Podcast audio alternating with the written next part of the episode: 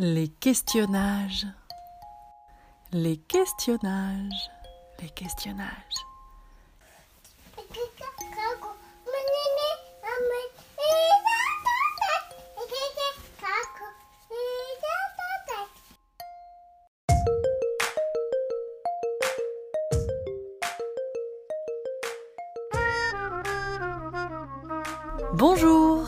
Bonjour à toutes, bonjour à tous et bienvenue dans Pousse, le podcast dédié à l'art auprès de l'enfance et de la jeunesse. Je suis Émilie Lebel, médiatrice culturelle indépendante, spécialisée dans le jeune public et passionnée par toutes les formes d'éveil à l'art qui participent au développement de l'enfant. Médiateur, animateur, enseignant, éducateur, parent ou toute personne cultivant son âme d'enfant, je vous propose des coups de projecteur sur des initiatives d'éveil artistique qui gagnent à être connues. Ateliers, spectacles, expositions, médiations innovantes, découvrez le foisonnement d'expériences culturelles qui viennent nourrir l'enfant dans son développement et dans son lien avec le monde qui l'entoure. Des séries thématiques tous les troisièmes jeudis du mois et des épisodes hors série. Justement, durant tout ce mois de mars 2023, je vous propose quatre courts épisodes les questionnages, pour célébrer l'enfance à l'occasion de deux événements. La Semaine nationale de la petite enfance et l'enfance des arts qui se tiennent toutes les deux du 18 au 25 mars.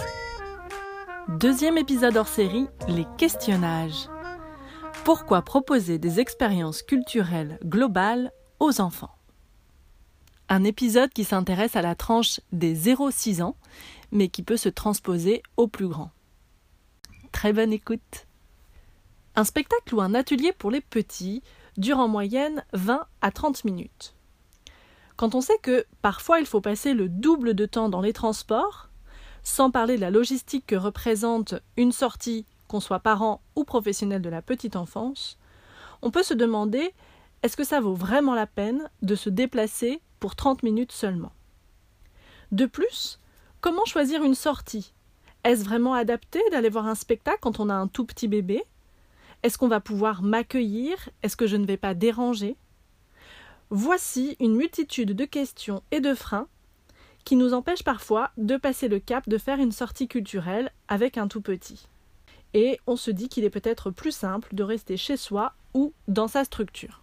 Voilà le point de départ de ma réflexion qui a commencé suite à la remarque d'une formatrice en petite enfance qui prône et développe la créativité, mais qui me disait mais moi je préfère que les enfants restent dans leur lieu plutôt que d'aller au musée ou au théâtre pour un atelier de 30 minutes ou un spectacle, parce qu'en fait les professionnels sont tellement sous pression qu'ils stressent les enfants et que ça ne devient plus du tout profitable pour eux. Donc ça, ça a été quand même une remarque qui m'a beaucoup questionnée. Une professionnelle qui défend la créativité, l'éveil artistique qui me dit ça.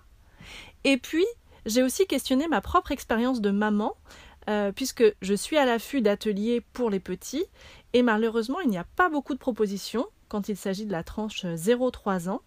Et donc, des fois, moi, je suis prête à traverser la ville pour seulement 30 minutes d'atelier. Mais en fait, je vais passer beaucoup plus de temps dans les transports, sans parler euh, euh, de la marge qu'on se donne euh, pour ne pas être trop stressé, pour arriver en avant si jamais on doit changer une couche ou avoir un petit temps un peu plus tranquille après, après le, le déplacement. Tout ça, ça me questionne. Est-ce que effectivement, ça vaut le coup ces ateliers de 30 minutes? Est-ce que c'est vraiment nécessaire?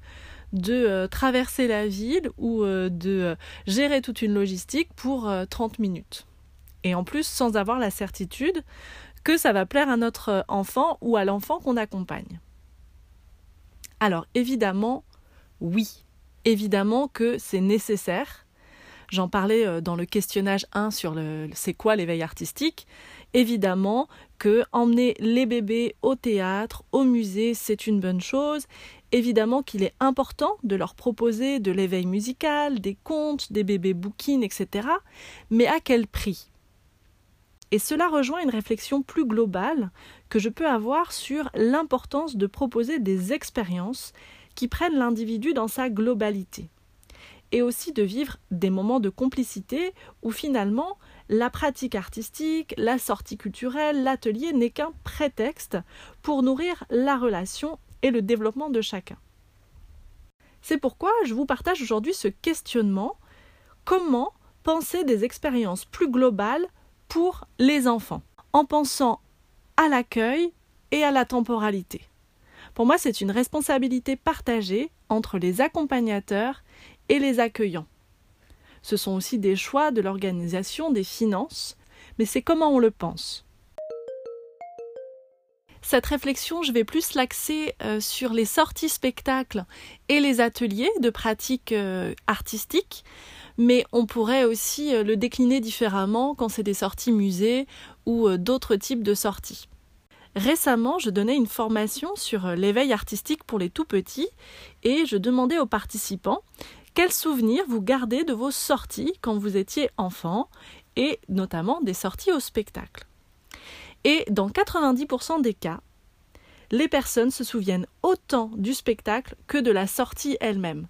La sortie en car, euh, l'environnement, le bâtiment, le fait que c'était un lieu euh, incroyable.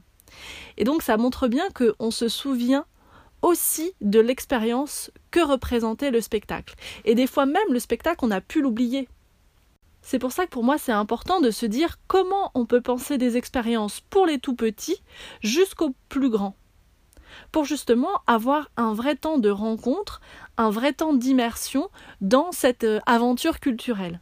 Comment on peut penser la temporalité, les espaces dans cette responsabilité partagée entre les accueillants, les lieux culturels et les accompagnateurs, qu'ils soient parents ou professionnels de la petite enfance ou enseignants euh, en école maternelle?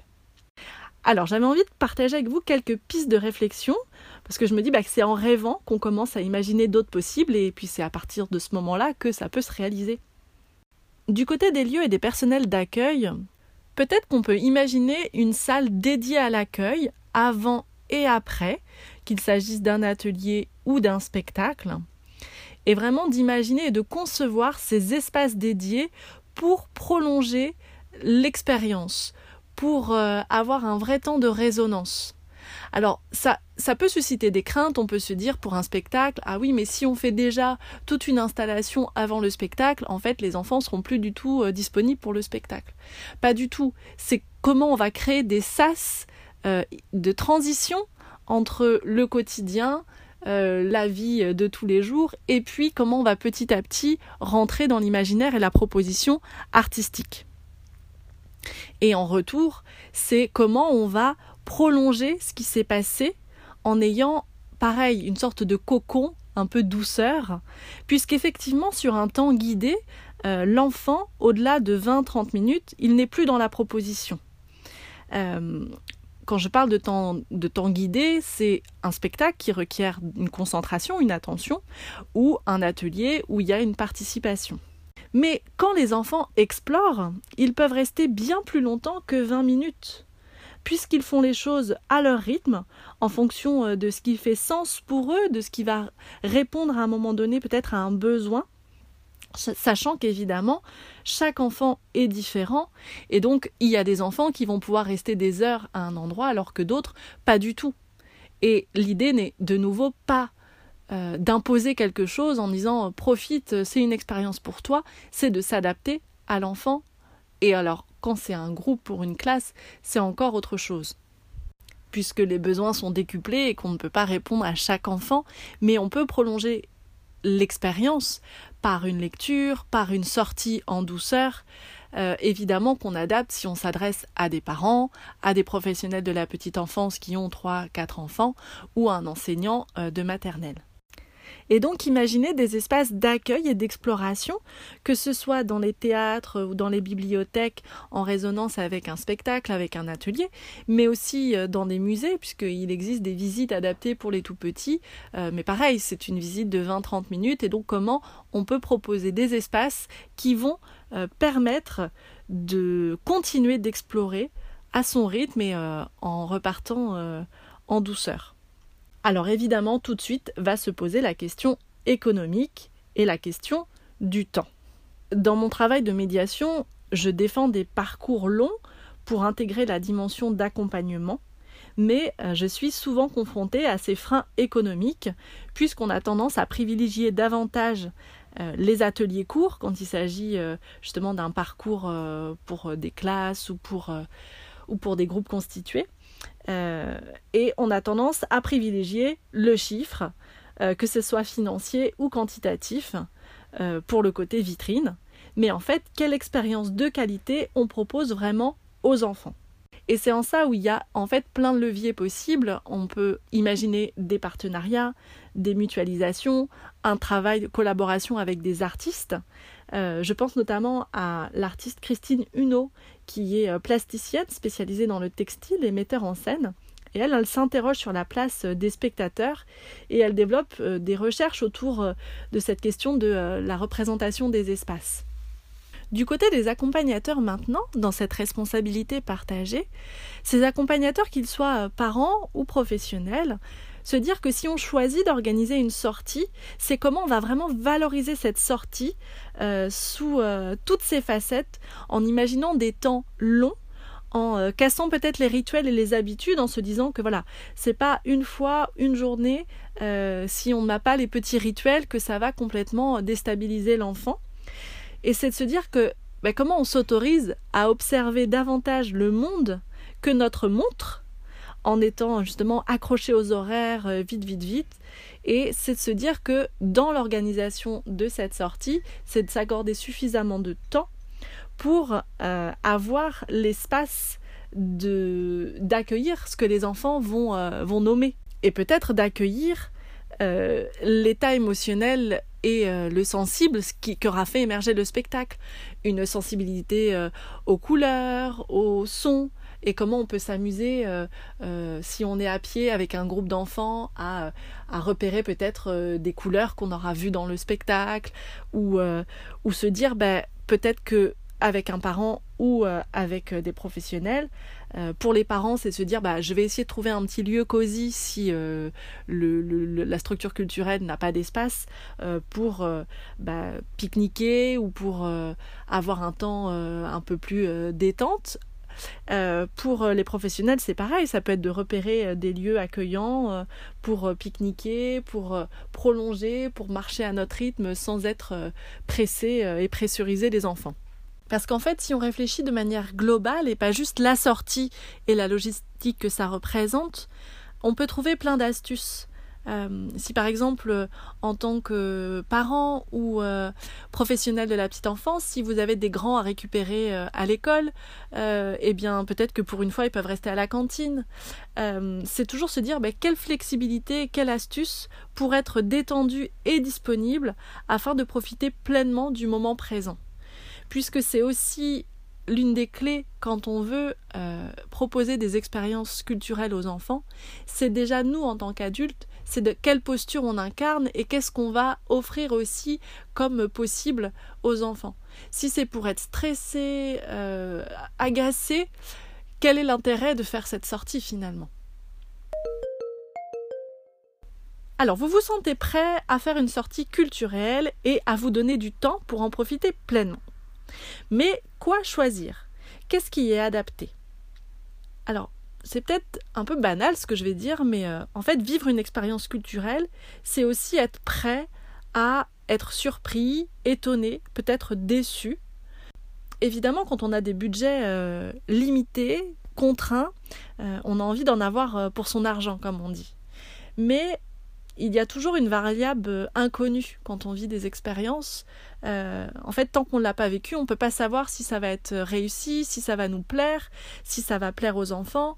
Euh, on a tout bien organisé, puis ce jour-là, l'enfant est malade, quand je parle pour les parents, euh, mais aussi pour sa classe. On avait compté un nombre d'enfants, et puis finalement, on n'a que la moitié du groupe. Donc on a toujours des variables inconnues, et donc on ne maîtrise pas tout. Et se dire que finalement, il n'y aura jamais rien de raté si dans notre posture, eh bien, on est dans une curiosité, dans une ouverture, et justement, si ça nous a pas du tout plu ou si c'était euh, compliqué, eh ben, c'est aussi de valoriser ça, de, bah, c'est, aussi ça les expériences. Ça nous montre bah, les endroits où on est le moins à l'aise, où, ça, où on a moins d'appétence pour ces choses-là. C'est comme si on se fait une balade euh, en forêt, euh, on on va pas savoir ce qu'on va voir. Est-ce qu'en fait euh, ça va être trop long? Est-ce qu'en fait ça va être euh, trop difficile parce qu'il y a trop de montées? Est-ce qu'en fait le paysage on s'attendait à quelque chose d'encore plus époustouflant? Les expériences on peut pas les prévoir. Après, le conseil basique, c'est de demander conseil aux lieux culturels qui sont en fait toujours prêts à vous conseiller, à vous écouter et qui sont dans une démarche davantage de conseil que de vente. L'autre chose, c'est de, regarder les tranches, tranches d'âge, euh, puisque euh, souvent, quand on indique des tranches d'âge, c'est euh, vraiment adapté pour, ces tranches d'âge-là. Si le spectacle est à partir de 4 ans, n'amenez pas un enfant de 2 ans. Soit c'est trop long, soit il y a trop de, d'écoute, et donc l'enfant ne sera pas suffisamment plongé de manière sensorielle pour être captivé. Après, là je parle pour les parents vous connaissez votre enfant et vous pouvez aussi vous dire bah, s'il a l'habitude d'aller voir euh, plein de spectacles, peut-être que euh, je peux euh, tenter des choses. Mais en étant toujours à l'aise, détendu, dans une posture de me dire bah voilà, peut-être que ça va fonctionner, peut-être que ça va pas fonctionner. si si c'est compliqué, je n'hésite pas à sortir pour peut-être revenir après, mais se dire qu'il n'y a rien qui est raté ou qui est gâché, c'est plutôt comment dans ma posture et dans la proposition que je fais, j'accompagne cette expérience. Pour les tout petits, il existe euh, de nombreuses écritures vraiment pour euh, cette tranche d'âge qui ont généralement les caractéristiques où c'est des formes sensorielles, où il va y avoir à la fois une immersion musicale, des mots, des matières, du visuel. Ça peut être abstrait, euh, il peut y avoir des doubles lectures, des choses que les enfants saisissent euh, justement de par leur sens et des choses que les adultes vont saisir et pas les enfants. Euh, ça, c'est justement pour que tout le monde en ait pour son, son compte. Euh, ça, pour moi, c'est les spectacles les plus réussis. Mais il n'y a pas non plus de mode d'emploi et de recette miracle de se dire, bah voilà, ils ont coché toutes les cases, donc ce spectacle devrait être réussi. Et enfin, une autre chose, c'est la question du placement. Pour les parents, c'est important pour moi de rester avec son enfant et d'être à l'aise parce que si justement on est à l'aise, qu'on a plaisir à être là, l'enfant sera aussi à l'aise et content d'être là. Après, le spectacle ne peut ne pas vous plaire, mais de nouveau, voilà, c'est une expérience et on l'aura vécu. Sur cette idée du placement, pour les professionnels de la petite enfance et les enseignants, c'est aussi quelque chose que vous pouvez anticiper, euh, notamment alors pour les professionnels de la petite enfance, euh, c'est d'être aussi au maximum en proximité avec les enfants. Pour, euh, pour les enseignants, évidemment bah, d'avoir des, enfants à côté de vous euh, si vous pensez que c'est des personnes qui, peuvent être euh, perturbateurs ou enfin pour qui l'écoute peut être compliquée. et c'est aussi d'avoir un nombre suffisamment d'accompagnateurs, même si c'est parfois pas toujours simple d'avoir des accompagnateurs, et de bien les briefer. En fait, quand on accompagne au spectacle, pour un parent, c'est effectivement un moment un peu privilégié avec son enfant, mais c'est aussi, on est garant d'un groupe euh, même si voilà l'enseignant reste euh, euh, la figure d'autorité, les parents sont aussi là pour accompagner, encadrer, et donc doivent être aussi briefés sur bah, quelle est la posture d'un accompagnateur pendant un spectacle. On n'est pas sur son téléphone, on n'est pas en train de parler, et on accompagne vraiment les enfants, son enfant, mais aussi les autres. Voilà, c'était ma réflexion du jour sur euh, les expériences globales qu'on peut proposer aux enfants euh, dès qu'on les invite à vivre euh, une expérience culturelle. J'espère que ça a éveillé des idées. moi, je serais très heureuse de, de, vous entendre à ce sujet, que vous soyez parents, professionnels de la petite enfance, enseignants, quels sont vos freins, vos envies, et comment on peut co-construire justement entre les lieux d'accueil et puis les accompagnateurs, des vrais espaces qui permettent de poursuivre euh, les explorations et de s'autoriser de nouveau, j'en parlais aussi dans le premier épisode, de décélérer, de prendre le temps et, euh, de vivre le moment présent quand on s'offre ces petites bulles euh, culturelles. Merci pour votre écoute. J'espère que cet épisode vous a plu. Retrouvez toutes les notes de l'épisode, les références et les illustrations sur le site des Regards en miroir www.regard au pluriel miroir.fr dans la section articles.